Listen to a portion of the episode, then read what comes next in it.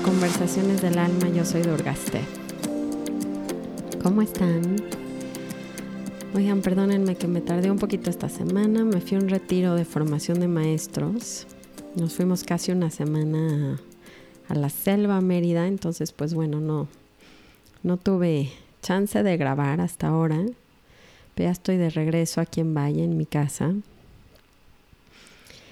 Y mm, les traigo un tema interesante porque me lo han estado preguntando mucho, ¿no? Me mandan mucho. Quien no me sigue en Instagram, síganme.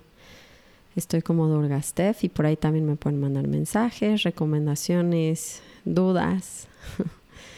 Em, entonces me escriben mucho cómo ayudar a la gente de su alrededor, ¿no? Cómo le ayudan a un hijo que ven sufrir o cómo meten a su esposo en esto o a su pareja o a su mamá o a lo que sea, ¿no? Como que creo que nos pasa mucho que, que vemos a la gente de nuestro alrededor y, sentimos que le falta esto, ¿no? Es como ve y escucha el podcast, ve y medita, ve y... y está buenísimo que recomendemos ciertas cosas, pero creo que es muy importante entender qué es lo que más le va a ayudar a estas personas. Y de eso se trata el podcast de hoy. Mm. De noticias, híjole, ya se, se nos viene muy rápido el fin de año. Siento que en octubre es así como oh, se empieza a acelerar. Me impacta todo lo que pasó este año y la pandemia, etcétera. La verdad ha sido muy interesante cómo sigue todo esto. De proyectos mm, que les platico para que se preparen. En enero tengo un retiro de silencio muy especial que vienen pues todos los cuidadores de Ramdas. Son un grupo de, de jóvenes muy, muy devocionales, muy en la práctica. La verdad es que estoy muy honrada que van a venir. Vienen cuatro de ellos, dos de ellos vienen de Hawái y dos de ellos vienen de Estados Unidos y vamos a dar entre nosotros cinco ese retiro. Vamos a ir cinco días a Acapulco, a una casa y nada más les adelanto porque luego me escriben. Ustedes saben, algunos de ustedes saben que tengo esta comunidad en línea que se llama La Sanga. Y bueno, como parte de los beneficios de pertenecer a ella es que justamente tienen entrada principal a los retiros presenciales o cualquier evento presencial. Entonces, pues sí, o digamos que ellos entran primero y si hubiera lugar, pues ya se abre a, pues a todo el mundo que quiera venir. Em, pero nunca me da tiempo como de abrirlo. Entonces luego me escriben mucho de cuándo el retiro y nunca avisaste, pues tienen que pertenecer a la sanga. Si no saben cómo pertenecer y quieren pertenecer, mándenme un mensaje. este, entonces eso tengo en enero. Y luego en febrero vamos a tener de nuevo claridad. Ya estamos preparando para ustedes ese curso. Y bueno, a ver qué sorpresas e inspiraciones se me vienen en este cierre de año, inicio del siguiente. Por ahora vamos a compartir este momento tan importante del corazón. Entonces, donde estén, vamos a empezar a conectarnos. Pueden dejar un segundo lo que están haciendo, tomar una pausa, si pueden cierren sus ojos. Vamos a tomar una inhalación profunda. Exhalo.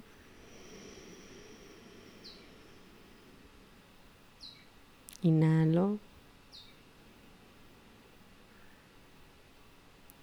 Exhalo. Última vez, inhalo. Y exhalo.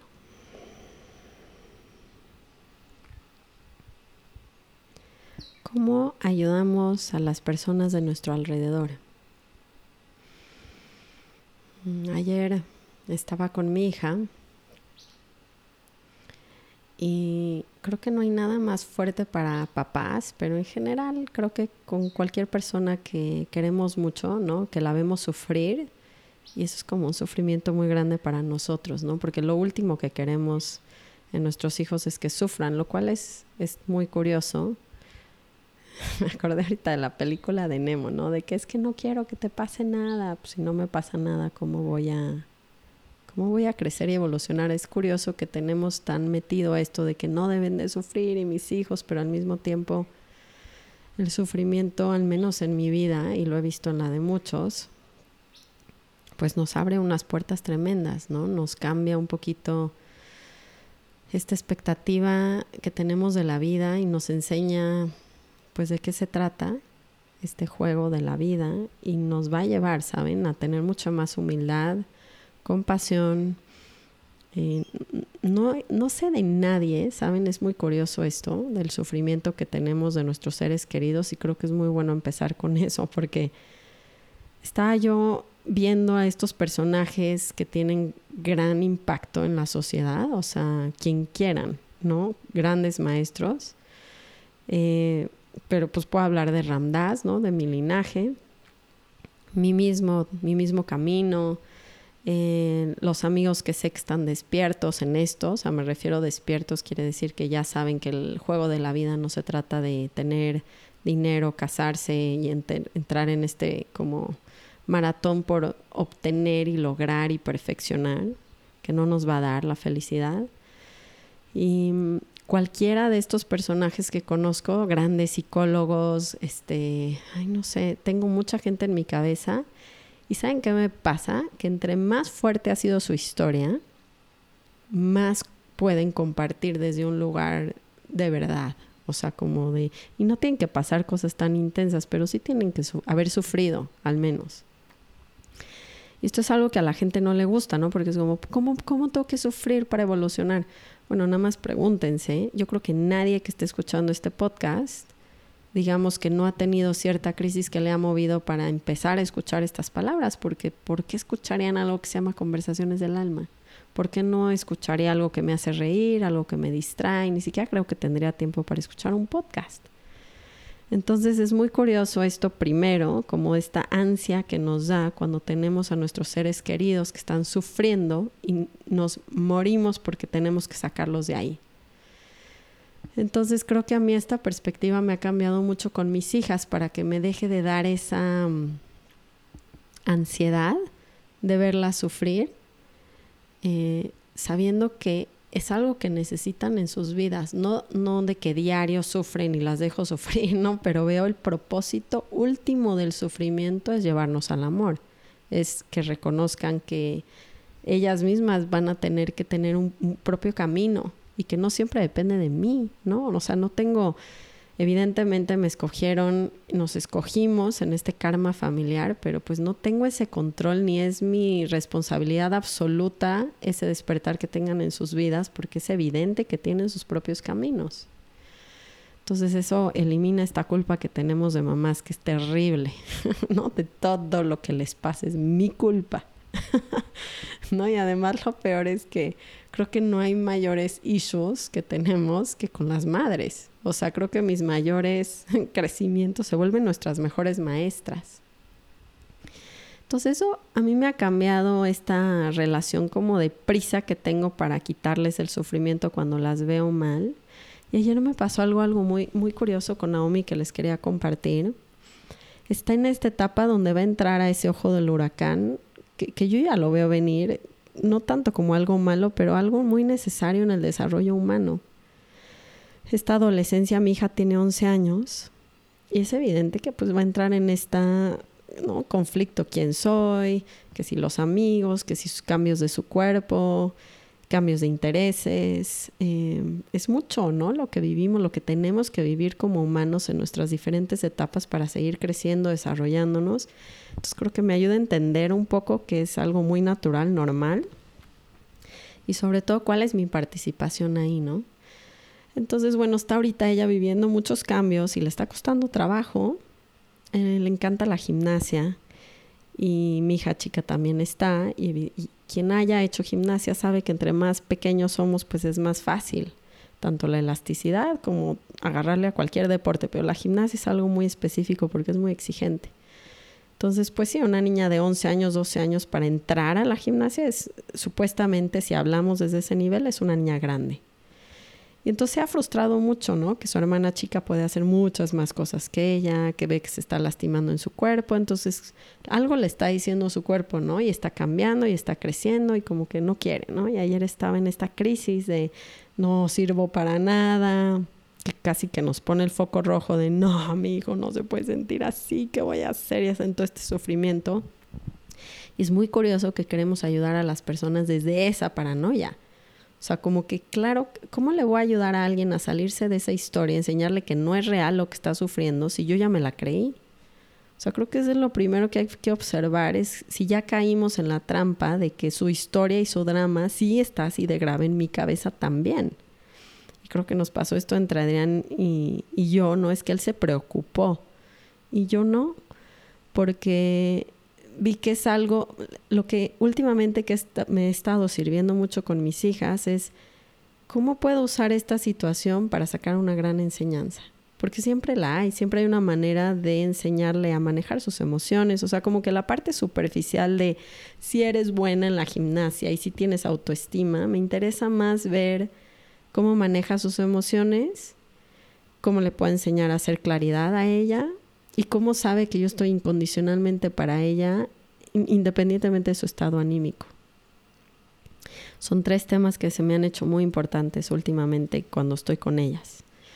Entonces ayer estaba en esta crisis en el coche, ya saben cómo se ponen de que no sirvo y se ponen todas de malas y le gritan a los hermanos y soy una porquería y no sirvo para nada y ya sáquenme de todo porque pues, no soy buena, ¿no? Trae esta crisis como de, pues muy, muy...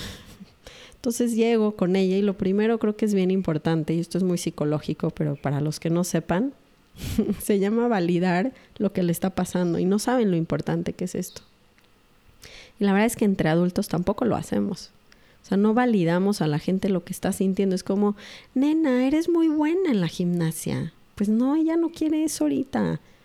Sea, en su cabeza esto es muy real y de, y de hecho tiene muchos ejemplos de cómo comprobar que no es buena. Entonces yo decirle en el coche, ay Naomi, no es tan importante, ándale, eres buena, mira, si puedes, eso no le va a servir de nada. Eso creo que hay que primero entenderlo para ayudar a alguien. Entonces, primero es ver internamente si yo ya me creí su historia y regresarme yo a mi centro. ¿A cuál podría ser la lección profunda de esto? Y entender que es una, es una gran oportunidad que estén sufriendo. Para todos, pero en especial para esa persona. Entonces, sin prisa a querer que se salga de eso y que esté bien. Y, y va junto con esto el cómo se está sintiendo y la volteo a ver y le digo, yo sé que te está costando mucho trabajo esto, estás triste y frustrada y enojada y sí te entiendo. Se siente feo no poder hacer con tu cuerpo lo que tú quieres. Yo también me he lastimado en el yoga. Esto le va a ayudar mil veces más. Y aparte es real, o sea, es como meterme en su mundo por un segundo y decirle, está bien lo que estás sintiendo no estoy justificando, no le estoy diciendo, sí, claro, eres mala en la gimnasia y pues ahora ya ni modo, no. Le estoy diciendo, lo que estás sintiendo está correcto y tu experiencia es difícil y la entiendo, me relaciono con ella, yo también lo he vivido en millones de ejemplos. Entonces eso para empezar. Entonces ella se calma porque no, no la quiero sacar de ahí. Entonces la suelto un poquito, sigue en su drama, no, es que, no, y luego ya la llevo, fuimos a otro lugar y entonces estoy con ella, me, me fui con ella sola un ratito. Y entonces está llorando, me siento muy mal, y no, otra vez le entra esto, no soy buena, y para qué hago las cosas, esta vida está asquerosa, me quiero morir. Y en vez de tener otra vez la paranoia de mamás de mi hija se quiere suicidar, es como darle espacio a esa tristeza, a esa frustración, que no está mal, ni, ni se va a suicidar. Entonces puedo sostenerla en decir, yo sé que ahorita no está clara, le voy a dar las herramientas para que poco a poco esté más clara, pero no me creo esa historia con ella. Puedo permanecer en un lugar donde, donde la amo así como está. Háganse esa pregunta, ¿puedo amar a esta persona en este momento?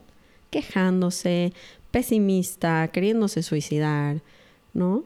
Me voy a morir, mamá, no vale la pena la vida. Pues está, está en una etapa que a mí también me ha pasado muchas veces. Y no, no está pasando nada malo y no por eso quiere decir que se va a ir siempre hacia allá. Entonces es como un poco, la puedo amar y verla y decir, yo sé que estos solo son unos pensamientos y unas emociones y en cuanto esto se libere, eso no es mi hija, nada más. Entonces le dije, Naomi, vamos a un experimento. ¿qué pasaría? Porque la abracé y no, no me toques, porque a veces no quieren, pero lo que, lo que nos está gritando es, abrázame, ya sabes, y conténme, acéptame, quiéreme, así como estoy triste, así como estoy pesimista, así como estoy enojada. Porque ¿saben qué pasa? Que me refleja mi enojo, mi tristeza, mi frustración que no he podido manejar. Y entonces me empieza a irritar de una manera que no la puedo escuchar, no la puedo ver, no la, pero porque yo no lo tengo resuelto. Entonces, cuando nosotros trabajamos en no es, por eso es tan importante esta frase de literalmente si le quieres ayudar a alguien más, pues tienes que haber trabajado en ti. O sea, cómo, esto es un gran ejemplo que hacía Ramdas de cómo le ayudamos a la gente. Dice, hay alguien ahogándose y no no alcanzas, ¿no? Entonces, te vas a meter tú al mismo lugar y no sabes nadar y aunque sepas nadar y no alcanzas, ¿la vas a agarrar? ¿O te tienes que parar de un lugar muy firme desde donde tú puedas jalarlos? Esa es toda la diferencia entre yo trabajo en mí mismo y hago mi práctica o versus juzgo a los demás y quiero que sean distintos de lo que son. Y a eso le llamo ayudarles. Entonces quiero mandar a mis hijos al psicólogo, quiero mandar a mi esposo al psicólogo, todo quiero que se compongan para que no me reflejen lo que yo no he trabajado. Pero la realidad es que si mi hija está pesimista y tiene miedo y tiene frustración y yo no me estoy identificando con su historia, estoy en un lugar desde donde sí la puedo ayudar a esta persona que se está ahogando. No diciéndole, híjole, Naomi, yo creo que tienes que ir con un psicólogo porque la verdad la vida es hermosa y tienes todo para agradecer y mira, no, eso no es la manera en ese momento. Ella no lo puede ver. Esa no es su realidad. Y además le estoy enseñando como está mal que te sientas mal. Y no está mal que se sienta mal.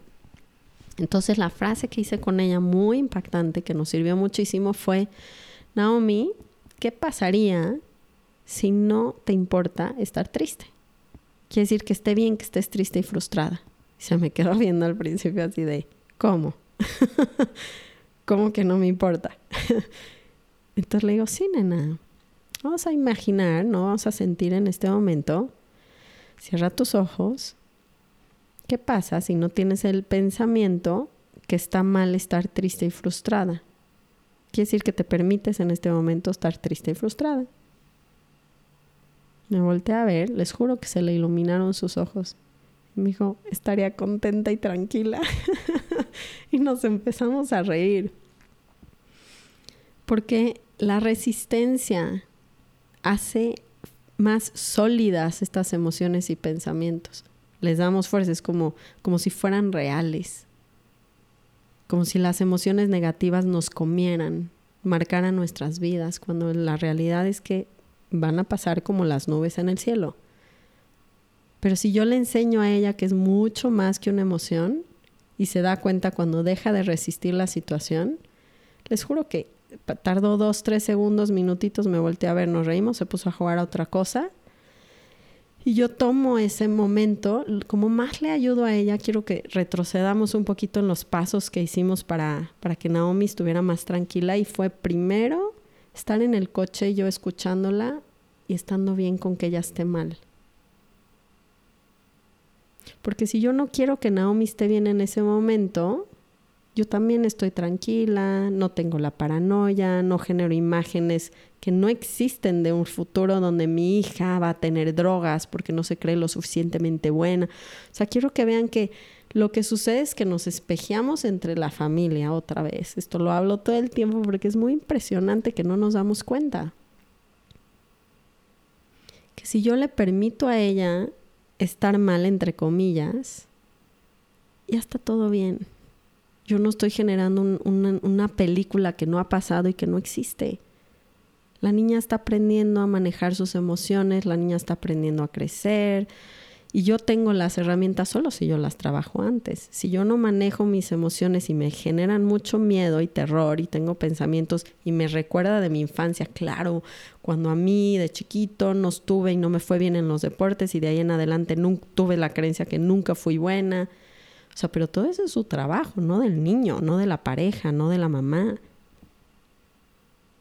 Entonces, cuando alguien me dice, pues voy a mandar a mi hijo, quiero que vaya contigo mi esposo, quiero que vaya contigo mi hijo, mi mamá, yo siempre les recomiendo, tú tienes que venir conmigo. Porque hasta que tú no tengas claro que esto está bien y puedas amar a la persona como es, que es lo único que le va a ayudar. Digo, la verdad, para acabar este capítulo, lo que más le transformó a todas las personas de mi gurú, ¿saben qué fue? Esa aceptación y amor incondicional. En sus peores momentos, en sus peores pensamientos, en sus peores emociones.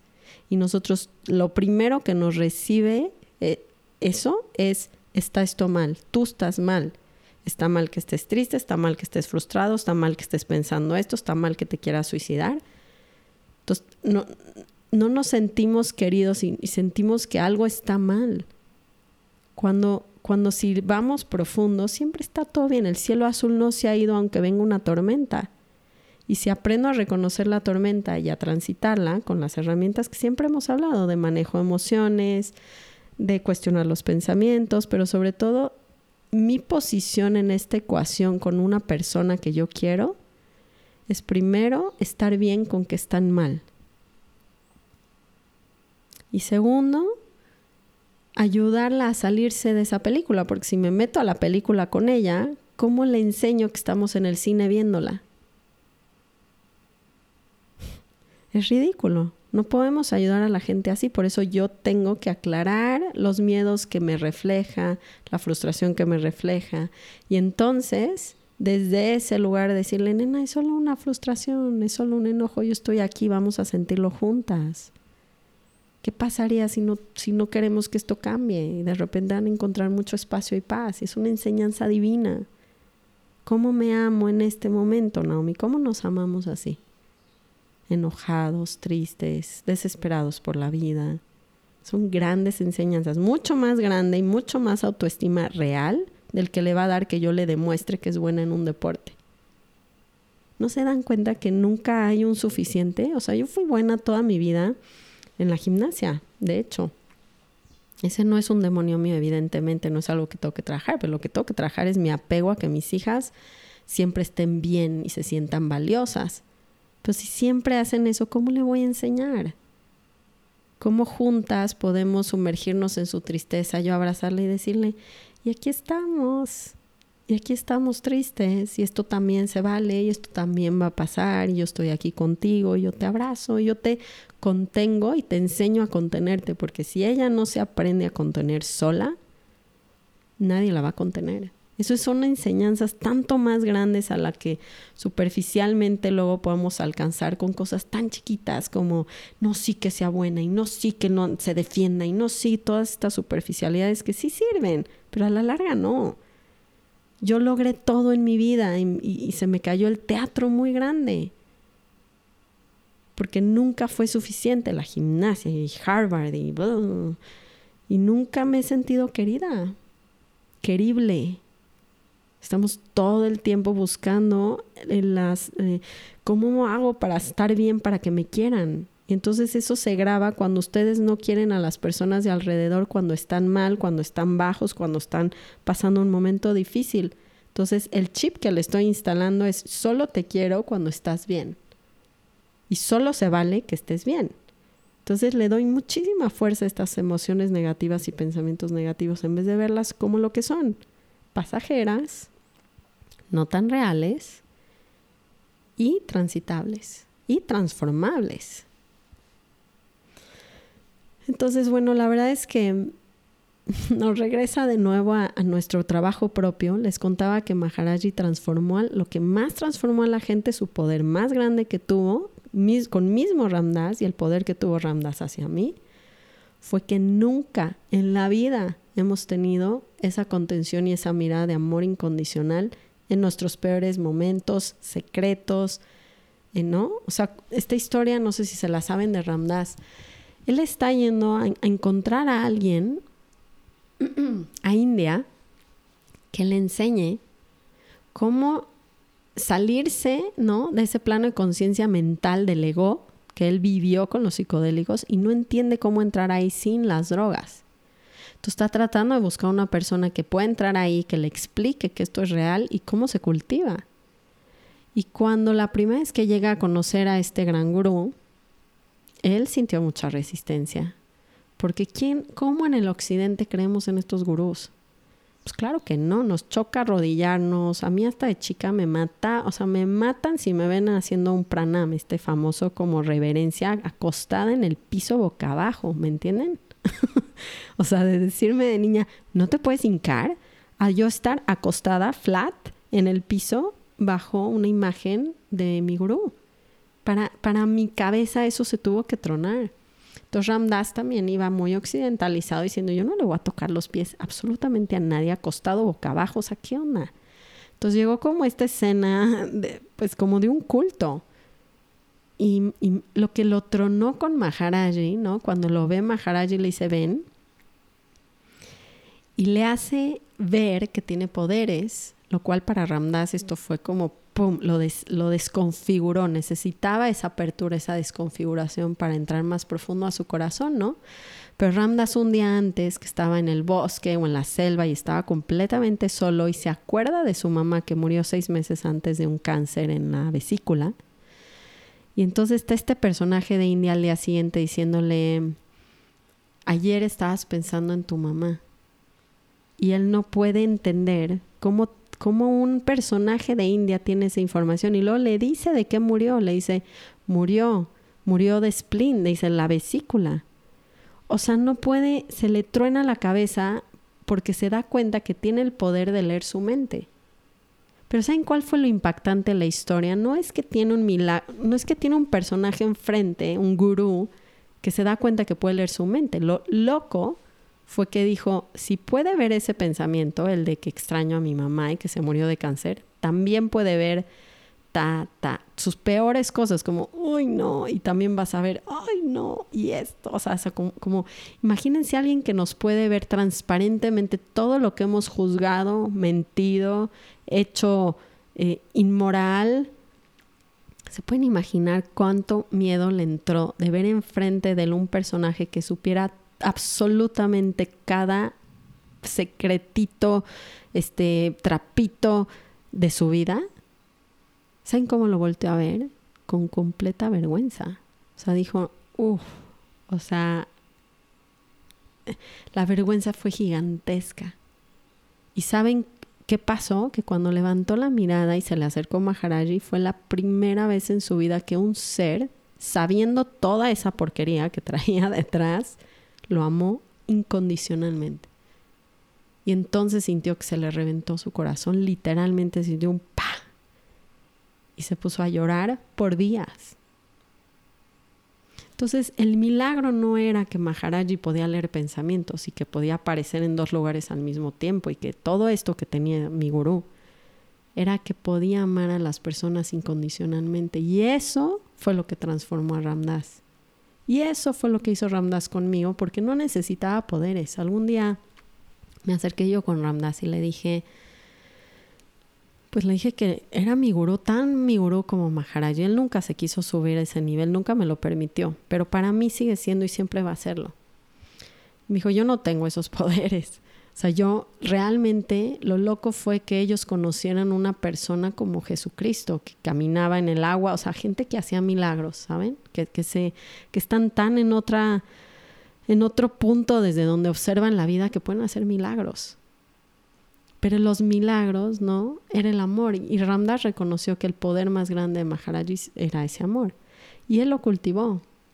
Al tratar de meterse en ese amor y en esa presencia, cultivó amar las cosas como son, cultivó amar incondicionalmente. Y cuando yo lo conocí al menos, porque evidentemente siempre fue, y esto es lo que más me inspira de Ramdas, no es que era un gurú ya hecho y derecho, sino que lo fue evolucionando porque me da esperanza evidentemente en mi vida de que lo puedo lograr, ¿saben? De que puedo, porque ese es lo, mi más grande objetivo es, es tener ese amor.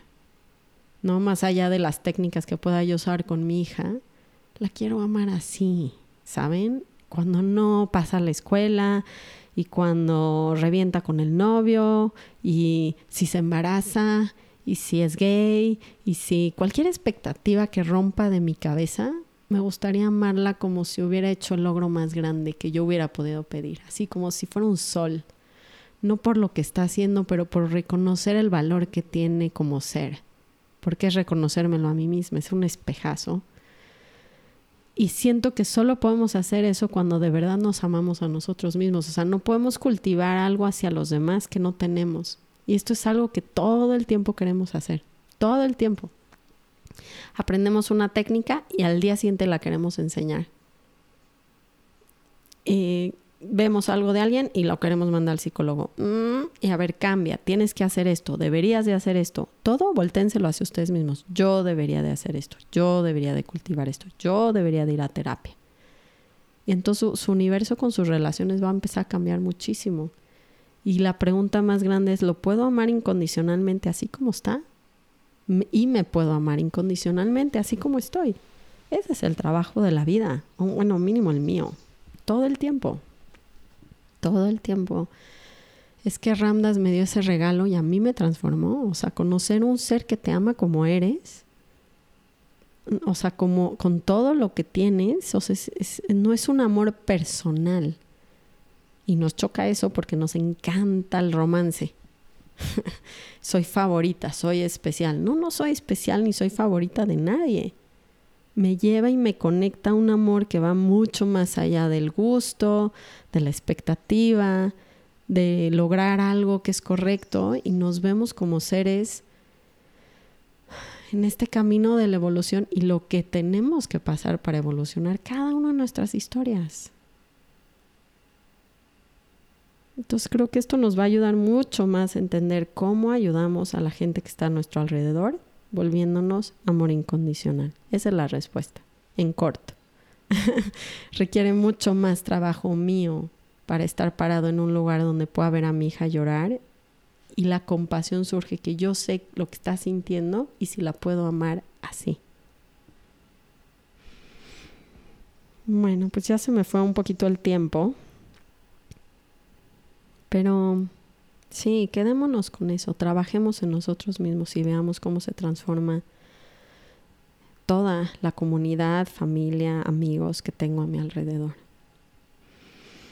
Pronto vamos a regresar a ver claridad, les voy a dar esas herramientas que son, a mí es lo que me llevó a entender este podcast y ayudarle a ella de esa manera, es lo único, hacer miles y miles de trabajos conmigo misma y darme cuenta que cuando no resisto estar baja, ya estoy bien. Los voy a dejar, los quiero mucho. Mándenme sus mensajes, sus retroalimentaciones, síganme en Instagram y pronto este pues vienen cosas bonitas e interesantes. Que tengan una hermosa semana. Todavía los alcancé en esta. y les mando muchos abrazos. Ram Ram.